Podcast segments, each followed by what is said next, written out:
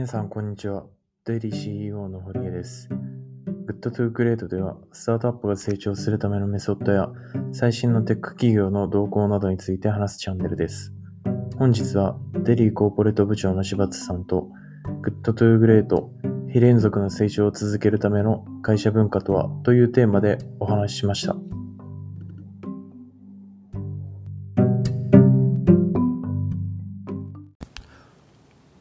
はい、じゃあ、今日の、えー、Good to Great の、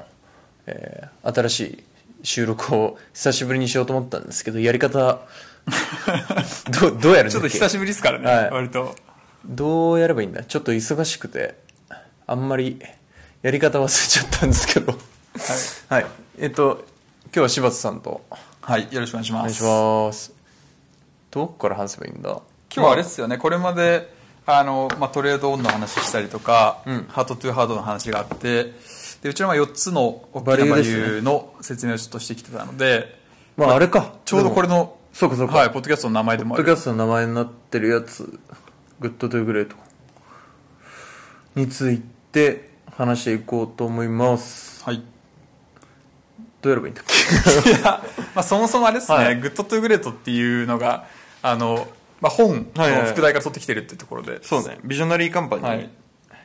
の、えっと、何話だっけな。忘れちゃったけど。2, 2じゃないです2か、ね。かな。飛躍のはい。法則みたいな。そうですね。やつの本の原題が Good to Great なんですよね、で、まあ、まあすごいいい本だなと思って、でまあ会社のバリュー決めてる時とかにもこうなんかいいバリュー決めたいなみたいな時にちょうどこの本が前にあったんで、おいいなと思ってはい。決めたんですけど、はい。で、まあ、なんでこれ、そもそも定めたからかみたいな話とかが、うん多分今後の新しく入ってくる人たちにとっては、まあ、重要だと思うんで、その辺話せればいいと思うんですけど、まあ根本的には、うん。うんと、あれですよね。まずは、まあ、どうせ会社やっていくんだったら、もうなんか普通のことやってもつまんないから、ワクワクする目標設計しようねみたいなとこからうん。入って、で、まあうち、そもそもなんか目標設計の時にも、えっと、まあ普通に言ったら達成できる、えっと、まあ、及第点的そうな。及第点的なのがグッド目標、でグレート目標っていうのがいわゆるこうムーンショット的なうん。目標で、えっと、2030年ぐらいにこういうことを達成しようみたいなのがいくつかあって、でまあグレート目標っていうのがその2030年の僕らがありたい姿につながってるみたいのが、うん。まあ、その大きな野望であるグレート目標であるとうん。いう話なんですけどじゃあまあこれをやるためにどういう話が重要なのかみたいのが結構いろいろこのカルチャーブックとかに今書いてあることですと、どこから話していきますかねそうそもそもまあ Good to Great のところのまあい意味は皆さんも聞いてもすぐ分かると思うんですけどまあ、グッドで満足せずにグレートまで目指しましょうっていう話であのさっきの評価の話もそうなんですけどあのまあフェアにするために評価制度とかだとまあグッド目標っていうところがその人の今の給与に合ったところを出してるし、まあ、基本的にはこうグレートを目指すっていうのは僕らの中ではこうなんかそれしないといけないっていうよりかは、まあ、ワクワクするために設定してるっていう、あのさっき堀さんが言ってたところが、まあ、あの大前提としてあると。なんであの、まあ、僕らが楽しむために Good to Great を入れましたっていうのが前提として入ってますっていうこ感じですれよね。あれなんだよね。あの OKR の設計するときに、うん。と1個の目標でそのグッド目標みたいなのばっかり置いちゃうと、まあ、もちろんワクワクしないみたいなのもあるんだけど、やっぱりその会社が成長していくと例えばなんかこう事業計画ヒットさせないといけないとか、うんうんうん。あまりにもブレると良くないみたいな話あるじゃないですか、うんうん。よく出てくる話で,、ねはい。でその時にそのうちもそういう保守的な目標ばっかり事業部のトップとかが出してきたりだとか、でそっちの方がまあメンバーの評価とかうん。もまああまりにも悪い評価みたいなのもうん。こうつけなくていいまあ、そうですね。高い目標に置いちゃうと、なんか評価の時に低く評価になっそうそう低い評価になっちゃうみたいな。未達しがち。みたいな。はいはいはい。で未達を恐れてん。目標が保守的になるみたいな話があって、でもそれ良くないよねってなったんでじゃあまあグレート目標っていうのを作って、うん。そっちはえっと基本的にはなんかあのー大きい目標だからこっちは追ってくださいと。そうですねでまあそっちじゃないとワクワクしないから追ってほしいんだけど、とはいえこれが満たってても給与が落ちたりするわけではないよっていう。なんでフェアにするために評価はグッド目標でやりますっていうのが僕らのやり方ですね、んグッド目標でやります。いいんです評価はグッドでやります、はい。で、えっと常に追ってるのはグレートで、そうだね。グレートの方を追ってくださいっていうはいはいはいやり方をしてるっていう感じです。そうですね。でまあ結局まあこれを決めるのがすごい難しいんだけど、まあ、これ年1回ぐらい見直して事業部のトップとかと、まあ、僕で決めていくみたいなのがまあよくやってる運用かなと思いますね。やっぱりでも OKR とか前田博さんとかからいろいろ教えてもらったけど、うんそうそう大事でしたね、なんだかんだ。そうですね。だからそこの OKR をまあ僕ら流にちょっとアレンジしたのが今のこうグッドグレートがある目標設計っていうあの評価制度っていう感じですかね、多分そうです。うちの中でどういう人をグレートな人材と呼ぶのかみたいなところはちょっと気になるところですね、はいはいはい。まあ、それで言うと、まあ、まあ、よく言われるのが、まあ、他の会社でもよく言われるかなと思うんだけど、うちはどういう人を採用しますかって言われたら、まあ、その性格的なところを除くとどういう性質があるかっていうと、まあ、ラーニングアニマルと言われる、とにかく学ぶことを、こう、もう、息を吸うかのごとく勉強してるような人、ん。で常に吸収してて成長率が高い人と仕事がしたいと思っていて、まあっていうのも基本こうどういう人材になってほしいかっていうと、うちの会社って世の中を明るくして大きくこうできるものだったら僕らの会社を大きくするものだったらどんな事業でもやりましょうっていう会社だから、えっとなんかどこの分野をいつ参入するかも分かんないから、やっぱりこうどっかのドメインのエキスパートの経験者を取るみたいなよりは、はいとにかく学ぶのが早くて、ね。まあ地頭良くて、どんどんどんどん素直に吸収してくれるっていう、その、いわゆるドメインエキスパートになるまでの時間っていうのが、えー、比較的早い人。うん。まあズバ抜けて早い人はよりいいよね。そういう人を採用したいなと思ってて、まあっていうのも、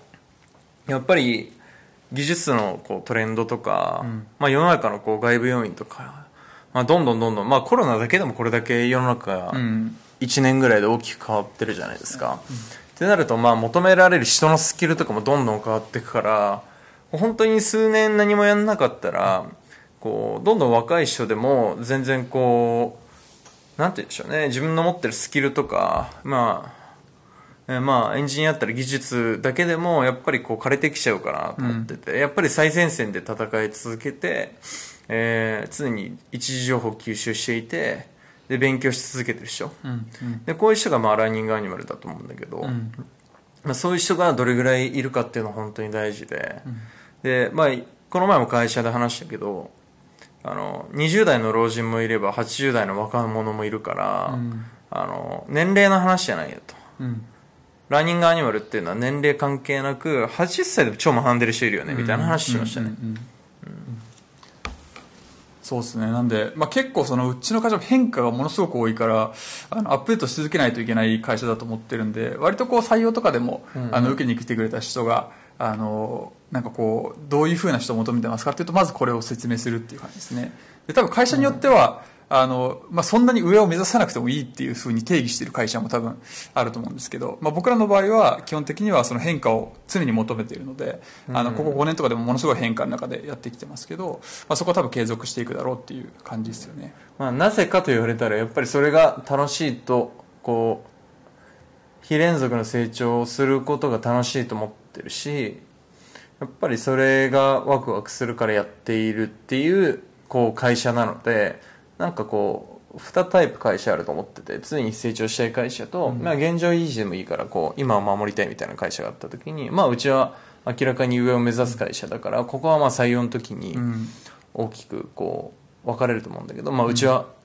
そう常に成長し、自分も成長してないと追いつけなくなるから、まあ、そういうつもりで入ってきてくださいねっていう会社かなとは思ってますね。なんでも採用のスタンスでも基本的にはこう、まあ、バーレーザーとかこう基準を上げる人っていうのを、まあ、常に採用し続けるって感じだしあの、まあ、経営陣でも全員言ってるのが、まあ、自分たちの上に立つレベルの人を採用しようっていうのは常にこうアンテナ張って動かしていて、まあ、前にあの竹さんも CT を譲りますとかっていうので出してくれたりしましたけど、まあ、そういうなんか気概はあの会社全体で持っているというかそうですね。うん、うん、うん。確かに。まあ、採用するときは、とにかく、い今の、その部署とかその領域におけるドメインのエキスパートのレベルの、えー平均点より上でないといけないよねっていうのがあって、まあそれが確認できないとなかなか採用はうちは、採用までは至らないかなと思ってて。でかつ、まあよりいいのは、5年後のうちの基準とかに対しても、常に、まあおそらく上位に入ってるだろうなみたいな人だと、まあよりいいよねと思ってるんで、まあそこが結構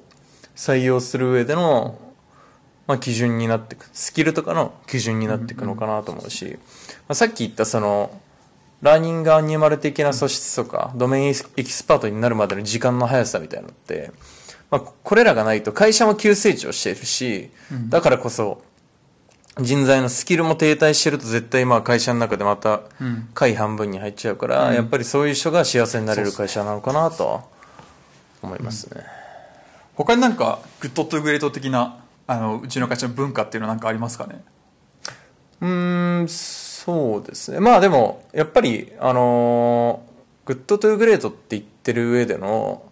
こう、邪魔になる要因みたいのがうん。いろいろあると思っていて、まあその一個が、えっと、例えば、年功序列すぎる。はいはいはいなぜかというと、まあ若いくて才能ある learning animal が一番嫌がる資質って多分会社って、えっと、なんか能力ないけど、すごい年齢とか経験で上にちょっと人がいるみたいな状態とかとか、えっと、まあなんかパ、明確にパフォーマンスが評価されないで、なんとなくの曖昧な意思決定がされ、曖昧な評価がされてるとか、うんうんあとはまあ国籍によってなんか評価が変わるとか、そういうの良くないじゃないですか。なんで、あくまでもん何が一番フェアかって考えたときに、えっと、まあ成果主義であるべきだよね、みたいな、常に話していて、誰々が頑張ってるから、評価してあげようみたいな。これって、最終的にやっぱりアンフェアだから、 Good to Great である会社のこう評価の基準っていうのをぶらしてる話なので、まあややる気失う人は多いよね、こういうの見たら。はいそうですね。だからまあ時にはこう国内評価も必要かもしれないし、成果主義なので、なんか若いし、若くて新卒1年目でも全然なんか役員になってもいいと思うし、なんかリーダーになってもいいと思うし、評価がどんどん上がってもいいと思うんだよね。でむしろそうあるべきだと思ってるから、まあとにかくこう、ぼ僕らが色眼鏡かけずにちゃんとその人の能力っていうのを評価できる体制っていうのが、まあ、大事だと思っていますね。で、まあそういう会社がまあちゃんとそ育ってるなと思うけどね、やっぱり、まあ僕よく言うのがやっぱりリクルートさんとか、サイバーエージェントさんって、こう、まあどんどんどんどん大きくなってるけど、この前もちょっとなんかツイートで書いたけど、あの、1万人の社員のベンチャーの会社もあれば、はい。10人の会社の大企業化してる会社もあるよねみたいな話でやっぱりこう成果主義っていうのを徹底できてて、えーやる気のああ能力のある人っていうのが、えっとフェアに評価されるっていうのがやっぱり若い人のやる気を出すし、うん。えっとまあ、例えばマイノリティである、えっと、じゃあうちで言ったら今じゃあインドの人ってマイノリティかもしれない、はいはいはい。もうそういう人たちもフェアに評価される。うん。能力でっていうのが一番分かりやすくてやる気が出るシステムだと思ってて、はいはい。でそういうのちゃんとちゃんとできてるのがやっぱりリクルートとか、うんサイバーエージェントさんとかすごいなと思ってるから、なんでそのグレートみんなが目指せる状態にする文化作りとかあのっていうのもすごく重要ですよね。だから今は僕らの会社で言うと例えばあの、まあ、同じようにこうグレートを目指す気をなくすもので言うとなんか無駄なルールがめちゃめちゃたくさんあるとか、あのそういうことも結構こうなんかグレートを目指さなくさせる要因になりますよね。そうですね。だからまあやる気なくす一個の要因だよね。会社が普通の会社っぽくなってしまう時っていうのはやっぱりここにあるのかなと思ってて、うんうんうん。まあ、支配的な会社よりやっぱりこう自律的な会社の方がいいから、僕らはまあルールより自律だよねっていうのはよく言ってて、なんでかっていうとやっぱり言われて何かやって、うん。やる気が出た経験が今までやっぱりなくて、ね。人間っていうのはやっぱり内的動機でかつ自分が納得して自分から自律的に動いてる時が最もこう成長するし、ん。やる気も健全なモチベーションが発生するタイミングっていうのはそういうタイミングだと思うんだよね、うん。あのよく言うのが、まあ、お母さんからねこう宿題やれって言われて やる気になったことないじゃないですかそうですね。だからやっぱりこう人間の根本的なこう、まあなんて言うんでしょうね。気持ちっていうのはそういう誰かに言われるとかうん。支配的な会社からやっぱり面白い人材とか、ん。異質な人材とか生まれないと思うんで、極力ルールっていうものをなくしていきたい、だからなんかエラーがあった時もちょっと我慢しますよね。あのルールを入れたくなっちゃいますけど、うん。その高い基準に合わせていこうぜって思ってグレート目指そうぜって思うとやっぱりここルールちょっと一個我慢あしてーそうっていうところはこうありますよね、まあ、特にでもリモート時代になってそういうのってすごい大事になったと思ってて。でもやっぱりあの制度とかルールって優秀な人向けに作んないといけなくて。ねね。だってその人たちが会社の5年後に残ってるんだもんみたいな、うん。うん。だとしたらそういう人たちのやる気をそぐシステムを作っちゃうのって実はなんか、え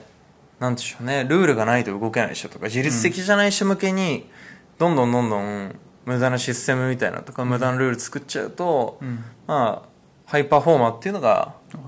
やる気をそがれるみたいな、はこれも一個のこう自分らの経験、うん。でまあ確かにでもこうグッとこらえる時あるしこれも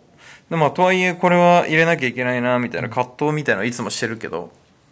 まあ、いつも我慢しますそうですね。そうですね。まあそういう時はもう上位、まあ上位層とか会社引っ張ってくれてる人の想像をどんどんして、そっちに合わせた、あの、形で、ね。まあ最終だからパフォーマンスで評価をするんであれば、まあそこもこう変にルール作らなくても、あの、ちゃんと評価はできるしっていうところで整理してるとやっぱりですも。会社自分が作ってる時に自分が入りたい会社じゃないとそれはまあうん。あれですよね。ですもんね、いろいろなんか、ね低いレベルに合わせてめちゃくちゃルールがある会社で、ってなってくると。自分がやっぱり作ってる身、作る身になると分かるんだよね。ルール、うん。作らないとまずいなみたいな。はいはいはい。とか。ガバナンス効いてないなみたいなとか、だからまあ前結構そのコロナの時言ったかもしんないけど、うん。みんなで自由をキープするためにもハイレイヤーのちゃんとレベル高い人の採用とかをしなきゃいけないし、俺らが基準を守り続けないといけないから、なんかこう、うん、そうだね。ルールを破る人っていうのがルールを作ってるから、うん。そういう人が認められない会社にしないといけないよね。そうですね、そうですってね。話をして、高い基準を守りキープし続けることが自律的な文化を維持して自由な文化を維持するためのうん一番大事なことだしプロフェッショナルな意識が高い人が集まれば、ん。実はそんなルールなんていらないんだけど、まあそれがなかなかね難しいからどんどんルールはできていくんだけど、みたいなのはまあよく話しましたねここ。ね。まああとあれか。まあ Good to Great の中で一番重要なのはやっぱりこうまあうちの会社もそうですけど普通の会社だったらここで満足するよねみたいなところをもう一歩追求しようと、うん。もっと10倍できるんじゃないか100倍できるんじゃないかみたいな、こう妄想していってチャレンジをする文化みたいなすごい大事だと思うんだけど、まあ、やっぱりこう会社が利益が出てったりだとか売り上げが上がってったり従業員数が増えてったりするとすごい怖くなるじゃないですかチャレンジするのそうですね。前より怖いと思うんですよ僕も、うん。まあでもそこをまあでもこのままの人生とかこのままの会社の成長率をやっても世界までは届かないからあくまでも世界基準で勝負しようねっていうのが常に言ってることで、ん。なんかそれをできなかったら自分たちで会社やってる意味ないじゃんみたいな、だから自分らが好きな会社文化作って自分らが行きたいレベルまで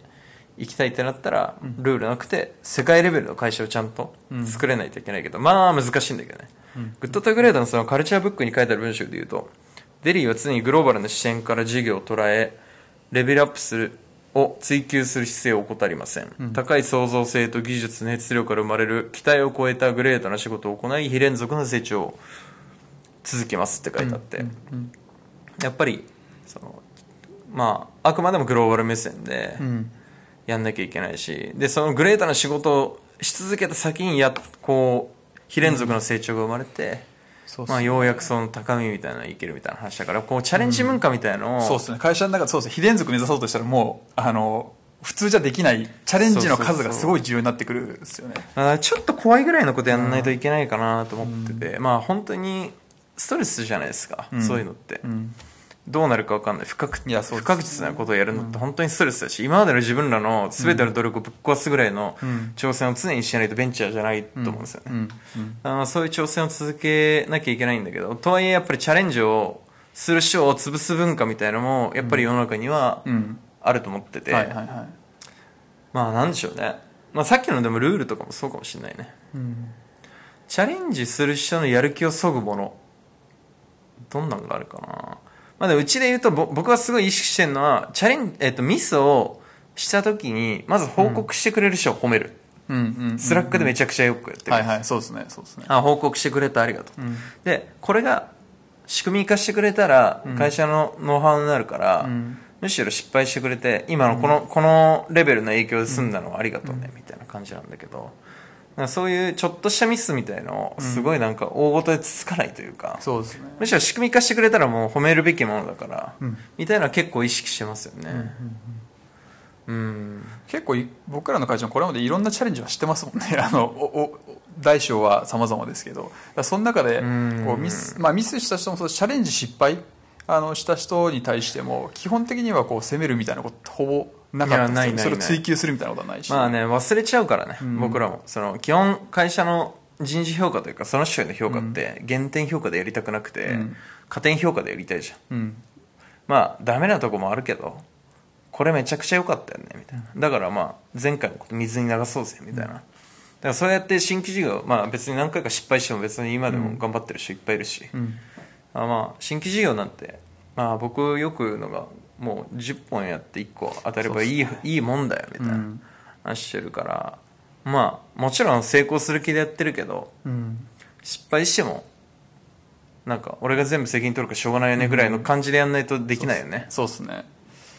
まああと結構社内全体も多分このチャレンジに対してはあのすごくサポーティブというかみんな結構参加してくれるじゃないですか。なんか新しい会社で取り組みがあった時に、まあ、社内であのこう協力が必要だった時とかってみんな参加してくれるし、まあそうだね。あのなんかそこのこう協力とかサポート体制みたいなものはなんか風土的には結構強い会社かなっていううん。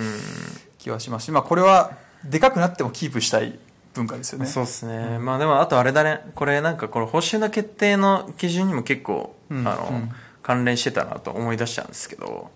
こうチャレンジする文化を推奨するんだったら、えっと、営業利益目標みたいのを、えっと、ん役員報酬とかに絡めちゃうとちょっと、うんうん。あそうですね。あのーはいはいはい。投資するとあの評価下がるみたいなね。パターンね。大きいチャレンジをして、ん。まあその売り上げは伸びるんだけど利益を掘っちゃ、えっと、利益を赤字を掘っちゃった時に評価されないみたいなのだとやっぱりみんな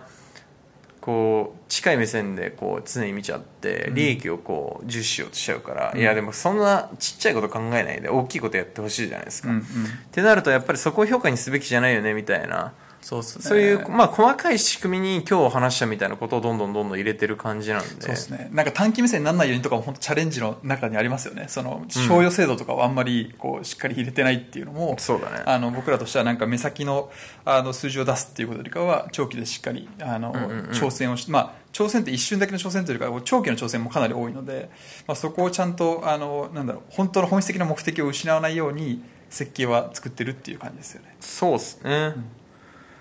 まあ、あとはなんだろうな、うちの会社の文化で言うと、 Good to Great とか言いながらも、すごい細かくて大事なことって、なんか、1円単位のお金も今まですごいケチケチ使ってきたし、うんあの、時間に対しても、なんか、ミーティング1分の短くした方がいいし、うん。なんか余分な時間使わない方がいいし、ん。やっぱりそういう細かい積み重ねがこの Good to Great にもつながってると思って、それが会社の強さとかいうか、本当の、うんうんうん。いわゆるカルチャーだと思うんで、結構お金と時間の使い方に対して本当に多分今まで、最初なん最初から、えっと、今のオフィスより前までって、創業6年目までは全部坪単位1万円以下の物件にしか入ったことないみたいな。そうですね。しなんか常にこうは物を発注する時もちゃんと相みつ取って、なんか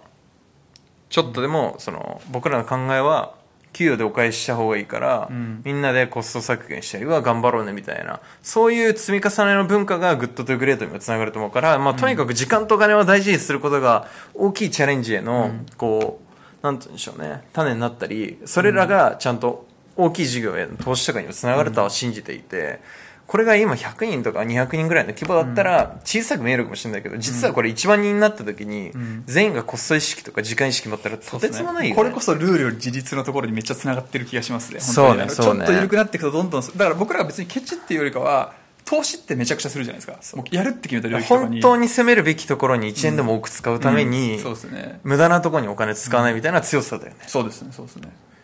だって CM 年間30億とか使ってあの、初年度とかの、あの、ローンチしたタイミングとか、そうですねあったじゃないですか。あの時とか、あんだけ広告にお金使うけど、めちゃくちゃ無駄なものにお金使ってないし、家賃も数十万だったじゃん。そうですね。そうですね。それって異常なことだと思うんだけど、そういうなんかこう、異常なほど突き詰めたコスト意識とか、で、まあ、使うところに本質的に使うべき、給与とか広告宣伝費とか、サービスを伸ばすための開発費とか、そういうところにお金を使うべきだよなと思うんで、なんかまあ、こう、浮いた話ではなくて、毎日のこう日々の我々のこう、アクションとかカルチャーっていうのが会社を強くしていて、この Good to Great で繋がってて、まあ世界と僕らがサービス持っていくのに繋がってるみたいなのを意識してやっていくといいんじゃないかなとは思ってますね。そうするとまあビジョナリーカンパニーに書いてあるような会社になれるのかなと思ってますね。まあ、今日こんな感じかな。はい。うん。そうですね。まあ、とりあえず、まあ、うちがなんかどういう基準で人を採用してるとか、どういうふうに、このカルチャーと日々の、こう、アクション結びつけてるみたいのが、また伝わったんじゃないかなと思います。はい。じゃあ今日は、 Good to Great という、こう、うちのバリューみたいのを紹介させていただきました。ありがとうございます。はい。ありがとうございます。